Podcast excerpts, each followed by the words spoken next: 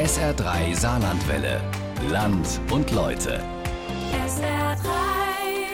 Es gibt Leute, die nennen sich zum Beispiel Dagi B oder It's Coleslaw oder Kronk oder sowas ähnliches. Haben Sie von denen schon gehört? Ihre Kinder und Enkel sollten davon gehört haben, denn das sind die sogenannten YouTuber, also junge Leute, die sich im Internet mit Videos zu Wort melden. Manche sind richtig professionell, andere haben mehr Spaß. Wie das Ganze aussieht und ob das, was da gezeigt wird, überhaupt der Wirklichkeit entspricht, das wollten wir mal wissen. Und wir haben Inga Heidel gebeten, sich mal mit saarländischen YouTubern, so nennt man die nämlich, zu unterhalten und zu sagen, wie sie denn ihre Arbeit so sehen und was sie da wirklich von sich selber ins Internet stecken. Die lange Reportage jetzt in Land und Leute auf SR3 Saarlandwelle. 2005 öffnet sich im Internet ein neues Fenster zur Welt. Eine Art Kino, in dem jeder der Star sein kann. Jeder, der möchte, kann sich hier in Szene setzen. In kleinen Filmen von 90 Sekunden bis 15 Minuten Länge. Videos für alle, von allen, zu allem. Das ist YouTube. Wenn ich mir die YouTuber angucke, dann ist das eigentlich mal breit gefächert von einfach nur ziemlich geldgeil und eigentlich nicht viel dahinter, bis hin zu Leuten, denen ich Intelligenz zuschreiben würde und auch ein gewisses Gespür für die Leute und was die Leute interessiert. Sehr offen, sehr extrovertiert. Ich meine, die zeigen sich ja jeden Tag. Für mich ist so der klassische YouTuber so ein verrückter Mensch, der schon mit 12, 13 ständig mit einer Kamera rumläuft, dem es erstmal auch egal ist, ob das Erfolg hat oder nicht, sondern der einfach Bock hat, kreative Videos zu machen. Und dann finde ich, gehört zu einem klassischen YouTuber auch, dass der irgendwann zwangsläufig mit seinen Videos mal Erfolg hat. Ein Zimmer mit roten Wänden. Warmes Licht kommt aus den Scheinwerfern. Das blonde Mädchen vor der Kamera wirkt blass in all dem hellen Licht. Trotzdem erzählt sie sehr lebendig von ihrem Tag. Ihre Hände erzählen mit. Lange Fingernägel, rosa lackiert. Im Hintergrund erkennt man unscharf ein paar bunte Kissen. Dazu Lichterketten, allerlei Kram auf dem Regalbrett. Bücher, Schmuck, Blumen. Sie filmt aus ihrem eigenen Schlafzimmer. In jeder Minute werden mehr als 400 Stunden Filmmaterial auf der Videoplattform YouTube hochgeladen. Jeder zweite Internetnutzer besucht die Seite. Mit ein paar Klicks ist man sofort dabei, kann einen sogenannten Kanal eröffnen und darauf Videos ins Internet stellen.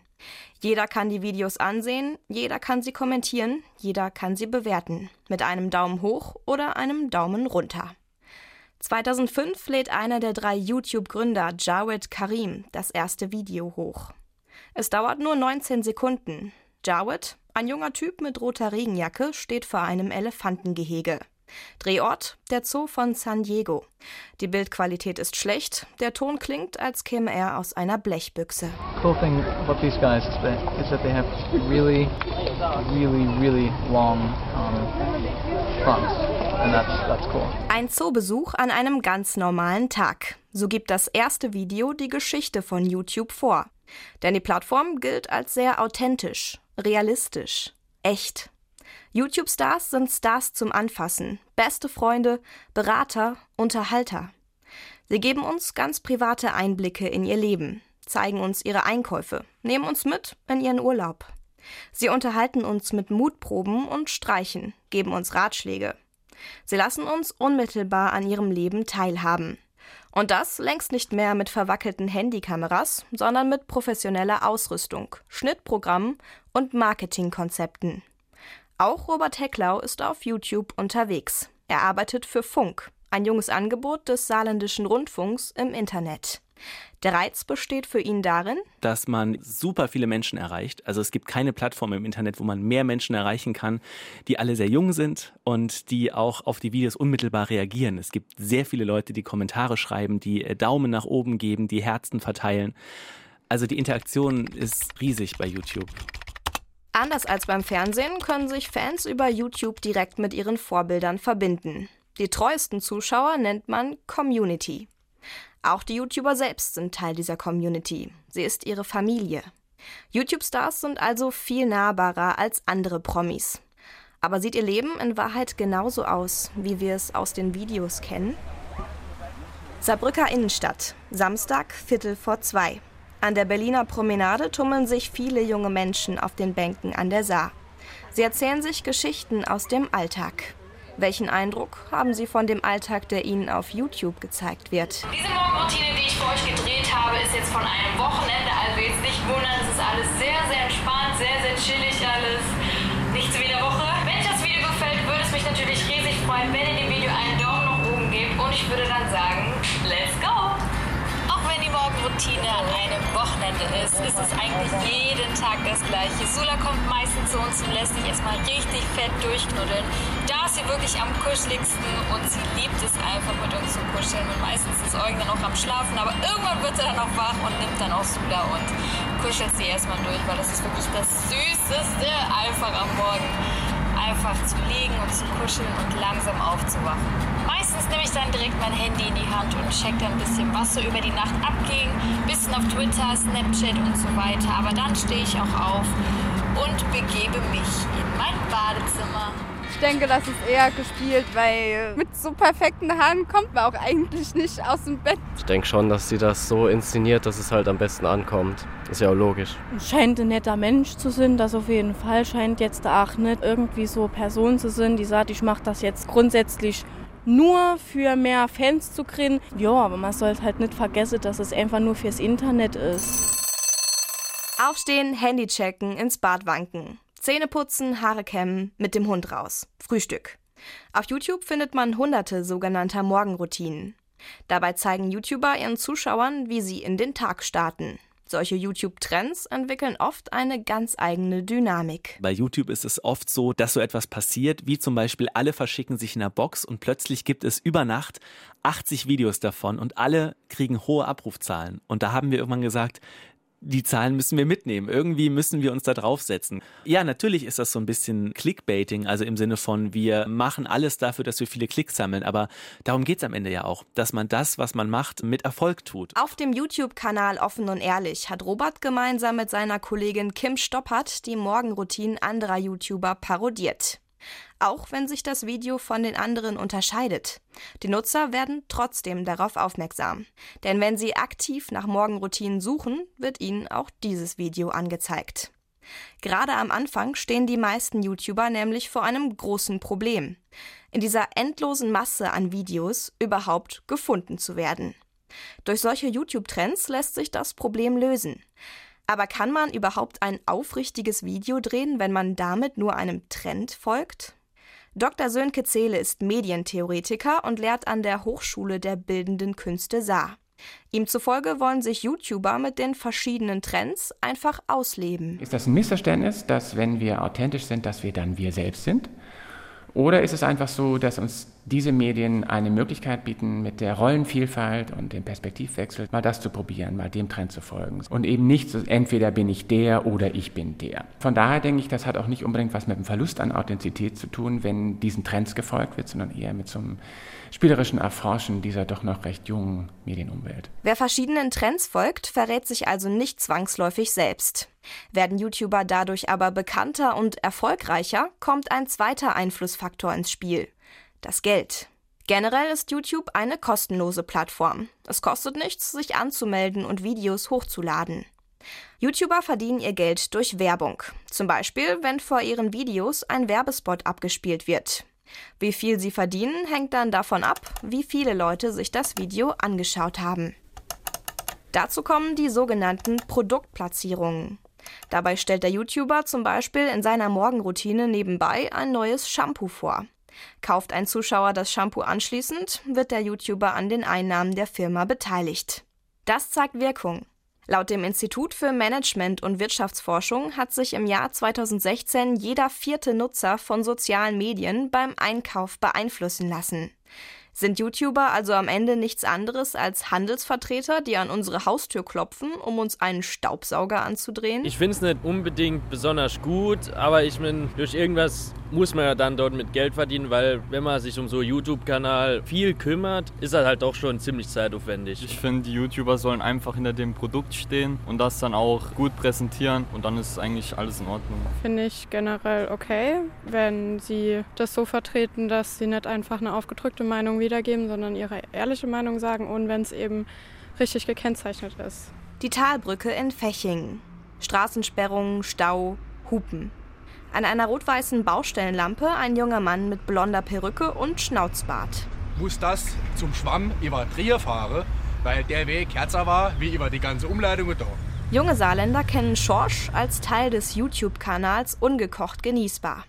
Die sechs Saarländer drehen kleine Sketche, Parodien und sogar Kurzfilme für YouTube.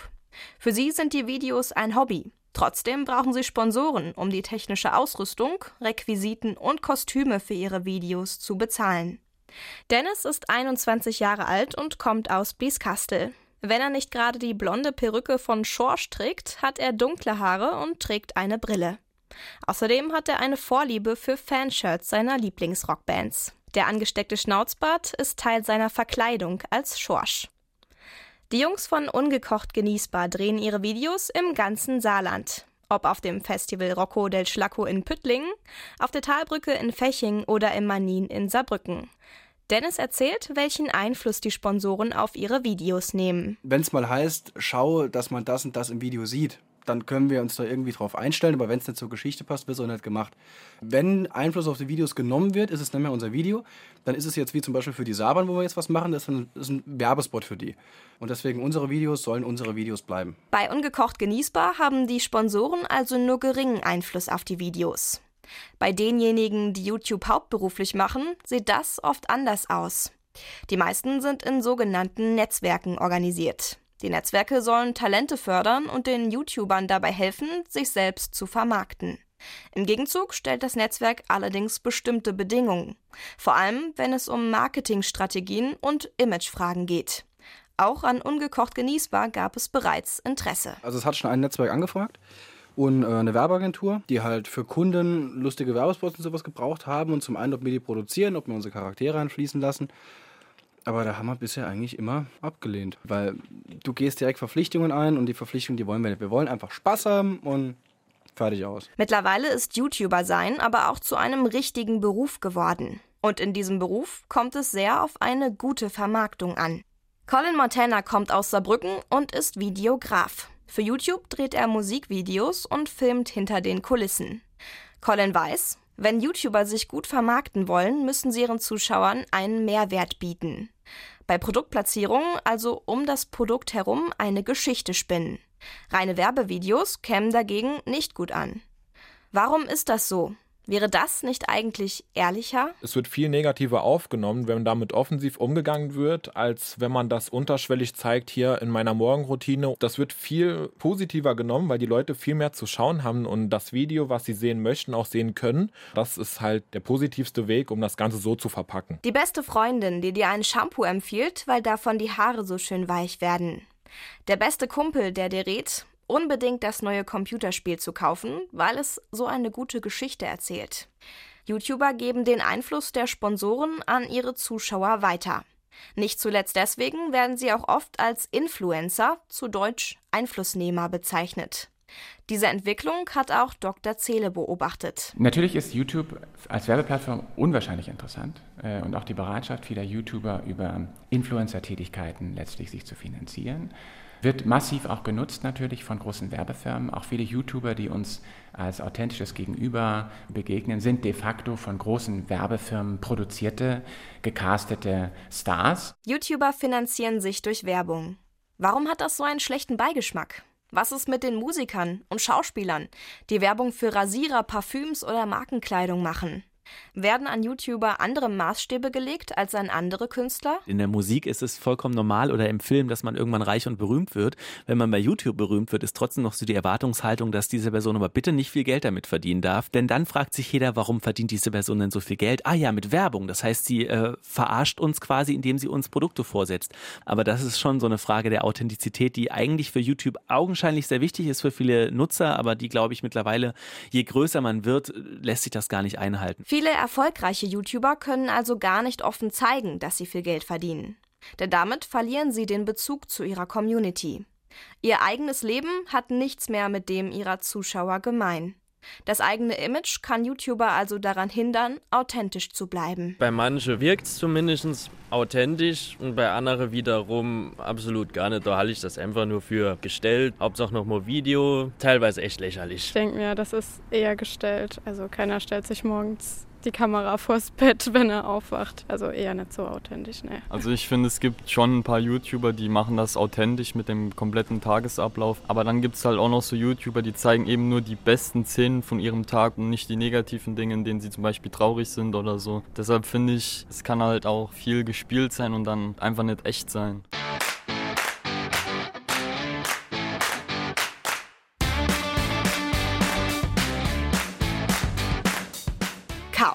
Das Zimmer sieht aus, als hätte eine Bombe darin eingeschlagen. Unter der Dachschräge liegt eine Kameraausrüstung. In der Ecke steht ein ungemachtes Bett. Vor dem Mikro am Schreibtisch sitzt ein Junge mit umgedrehter Kappe auf dem Kopf. Seine Stimme wummert mit Bass durch die Lautsprecher. Nico alias Nykrin, 18 Jahre aus Saarbrücken. Seine Leidenschaft? YouTube-Videos. Als Filmstudio muss sein eigenes Zimmer herhalten, egal ob aufgeräumt oder nicht. Filmen tut er mit einer gewöhnlichen Spiegelreflexkamera oder Camcorder. Auf dem Schreibtisch hat er mit einem Stativ ein Mikrofon angebracht. Videos direkt aus dem eigenen Zimmer. Gerade diese Bodenständigkeit zeichnet YouTube seiner Meinung nach aus. Soll ja auch so realistisch wie möglich da sein, dass man eben als Zuschauer auch das Gefühl hat, dass man sich mit der Person, die man da sieht, auch identifizieren kann, dass es halt eben so ein Mensch ist wie jeder andere. Und deswegen versucht man eben auch, wenn man eine große Reichweite hat, eben gerade darauf zu achten, dass man so bodenständig wirkt, wie es nur geht. Auf dem Boden bleiben. Eine Eigenschaft, die von der Community vorausgesetzt wird. Auch oder gerade dann, wenn man mit YouTube viel Geld verdient. Und natürlich sollen die YouTuber immer sie selbst sein. Viele sind das auch, sagen Robert und Kim von Offen und Ehrlich. Trotzdem glauben sie, dass sich die erfolgreichsten YouTuber ihr Image aktiv mit ausgedacht haben. Das merkt man dann eben daran, dass die Videos immer auf eine gewisse Zielgruppe abzielen. Jetzt im Falle von Bibi zum Beispiel, das ist die größte YouTuberin in Deutschland, die macht extrem viel mit ihrem Freund Julian, denn man merkt, ihr Image ist so ein bisschen, sie ist so die Nette von nebenan und man weiß, eigentlich ist diese Frau wahrscheinlich reich geworden durch YouTube, aber sie gibt sich immer noch, als wäre sie immer noch die kleine 16-Jährige von nebenan. Auch wenn sie aus ihrem Privatleben was zeigt, muss sie trotzdem gucken, dass sie den Leuten jetzt nicht wirklich zeigt, wie viel Geld sie damit gemacht hat, weil das kommt bei den Leuten halt auch nicht so gut an. Bei dem Publikum von Ungekocht genießbar sollen vor allem die Witze ankommen. Denn genau dafür stehen die Jungs. Das klappt aber oft nicht direkt bei der ersten Aufnahme. Zur Orientierung machen sie sich vor dem Dreh schon Gedanken zu den Gags, sagt Julian aus Illingen. In den Drehbüchern ist das schon alles sehr detailliert geskriptet, von Kameraperspektive über die Texte und so weiter.